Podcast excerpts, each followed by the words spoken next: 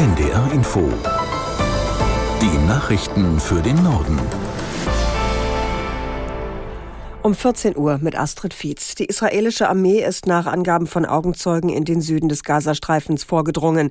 Sie hatte gestern mitgeteilt, dass sie ihre Offensive ausweiten wird. Vorher hatte sich die Armee auf den Norden konzentriert. Dort seien inzwischen die meisten Ziele erreicht, heißt es. Unser Tel Aviv-Korrespondent Björn Darke berichtet, die Angriffe könnten aber noch lange andauern. Das werden wir dann von der Armee sicher ganz genau hören, wenn man sagt, man hat jetzt die Kriegsziele erreicht. Noch ist es lange nicht so weit. Die Armee sagt selber, sie habe noch keine vollständige Kontrolle über den Norden des Gazastreifens. Da ist sie ja seit vielen Tagen auch aktiv. Da gibt es auch weiterhin Luftangriffe. Allein in den vergangenen Stunden mehr als 200 Angriffe im gesamten Gazastreifen. Also die Armee ist da mit voller Stärke im Einsatz. Aber die Ziele, dass die Hamas besiegt sei. Das ist noch nicht absehbar. Wir hatten erst vor wenigen Minuten wieder Raketenalarm im Süden Israels. Das heißt, die Hamas oder andere radikale Palästinensergruppe sind nach wie vor in der Lage, Israel anzugreifen. Und da scheint das Kriegsziel also noch in weiter Ferne zu liegen. Die Bundesregierung diskutiert weiter darüber, wie sie im kommenden Jahr Geld sparen kann. CDU-Chef Merz fordert, auf die geplante Erhöhung des Bürgergelds zu verzichten.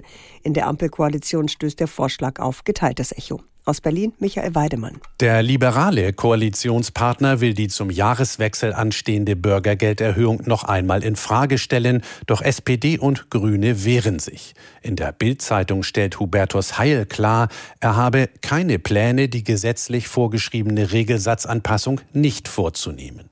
Katharina Dröge springt dem SPD-Arbeitsminister zur Seite. Die Berechnung des Bürgergeldes beruhe auf einer gesetzlichen Grundlage, so die Grünen Fraktionsvorsitzende im ARD Morgenmagazin. Schon faktisch gebe es deshalb keine Möglichkeit, für das kommende Jahr noch Änderungen vorzunehmen. Die FDP hatte zuvor gefordert, angesichts der sinkenden Inflationsrate die Anhebung des Regelsatzes neu zu bewerten. Bundesinnenministerin Faeser verlängert die Grenzkontrollen zu Polen, Tschechien und der Schweiz bis zum 15. Dezember. Die soll in Kürze bei der EU-Kommission gemeldet werden. Hauptgrund für die Kontrollen ist der Kampf gegen die Schleuserkriminalität. Grenzkontrollen sind innerhalb des Schengen-Raums eigentlich nicht vorgesehen und müssen in Brüssel gemeldet werden. Die Innenministerin hatte die Bundespolizei Mitte Oktober angewiesen, an der Grenze zu Polen, Tschechien und der Schweiz stationäre Kontrollen durchzuführen, so wie sie es seit 2015 bereits an der Grenze zu Österreich gibt. Auf dem Messegelände in Laatzen bei Hannover ist wieder eine Notunterkunft für Geflüchtete in Betrieb gegangen. 400 Menschen sollen laut Landesaufnahmebehörde in dieser Woche einziehen. Bis Ende des Jahres werden 3000 Plätze zur Verfügung stehen und im Jahr noch einmal dieselbe Menge in einer zweiten Messehalle. Die Plätze im Süden von Hannover werden benötigt, weil Erstaufnahmeeinrichtungen überlastet sind. Nach dem WM-Triumph in Indonesien sind die deutschen U17-Fußballer in Frankfurt am Main offiziell empfangen worden.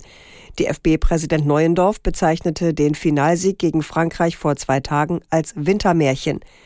Unser Korrespondent Philipp Hofmeister berichtet über seine Eindrücke von den U17-Weltmeistern. Sie waren natürlich durchaus gezeichnet vom Partymarathon in Indonesien, unsere frisch gebackenen U17-Weltmeister. Aber sie waren gleichzeitig auch unglaublich happy. Und auch wenn man ihnen so ein bisschen angemerkt hat, dass es durchaus noch eine Weile dauert, um all das, was man erlebt hat, jetzt emotional verarbeiten zu können. Der Stolz ist das, was überwiegt. Wir sind stolz auf euch. So war das entsprechend gebrandet auf dem Campus des Deutschen Fußballbundes, da wo unsere Weltmeister empfangen empfangen wurden. Und dieser Stolz, der war überall greifbar und spürbar. 20 Zentimeter hoch und etwa 6000 Stacheln. Der Igel ist das Tier des Jahres 2024. Wie die Deutsche Wildtierstiftung in Hamburg mitteilte, setzte sich der Braunbrustigel klar gegen Eichhörnchen und Rotfuchs durch. Gewählt hatten Spenderinnen und Spender der Stiftung. Die Wahl gibt es seit 2017, um auf die Gefährdung von Wildtieren aufmerksam zu machen. Den Angaben zufolge wird der Igel auf der roten Liste der Säugetiere Deutschlands in die Kategorie Vorwarnliste geführt. Und das waren die Nachrichten.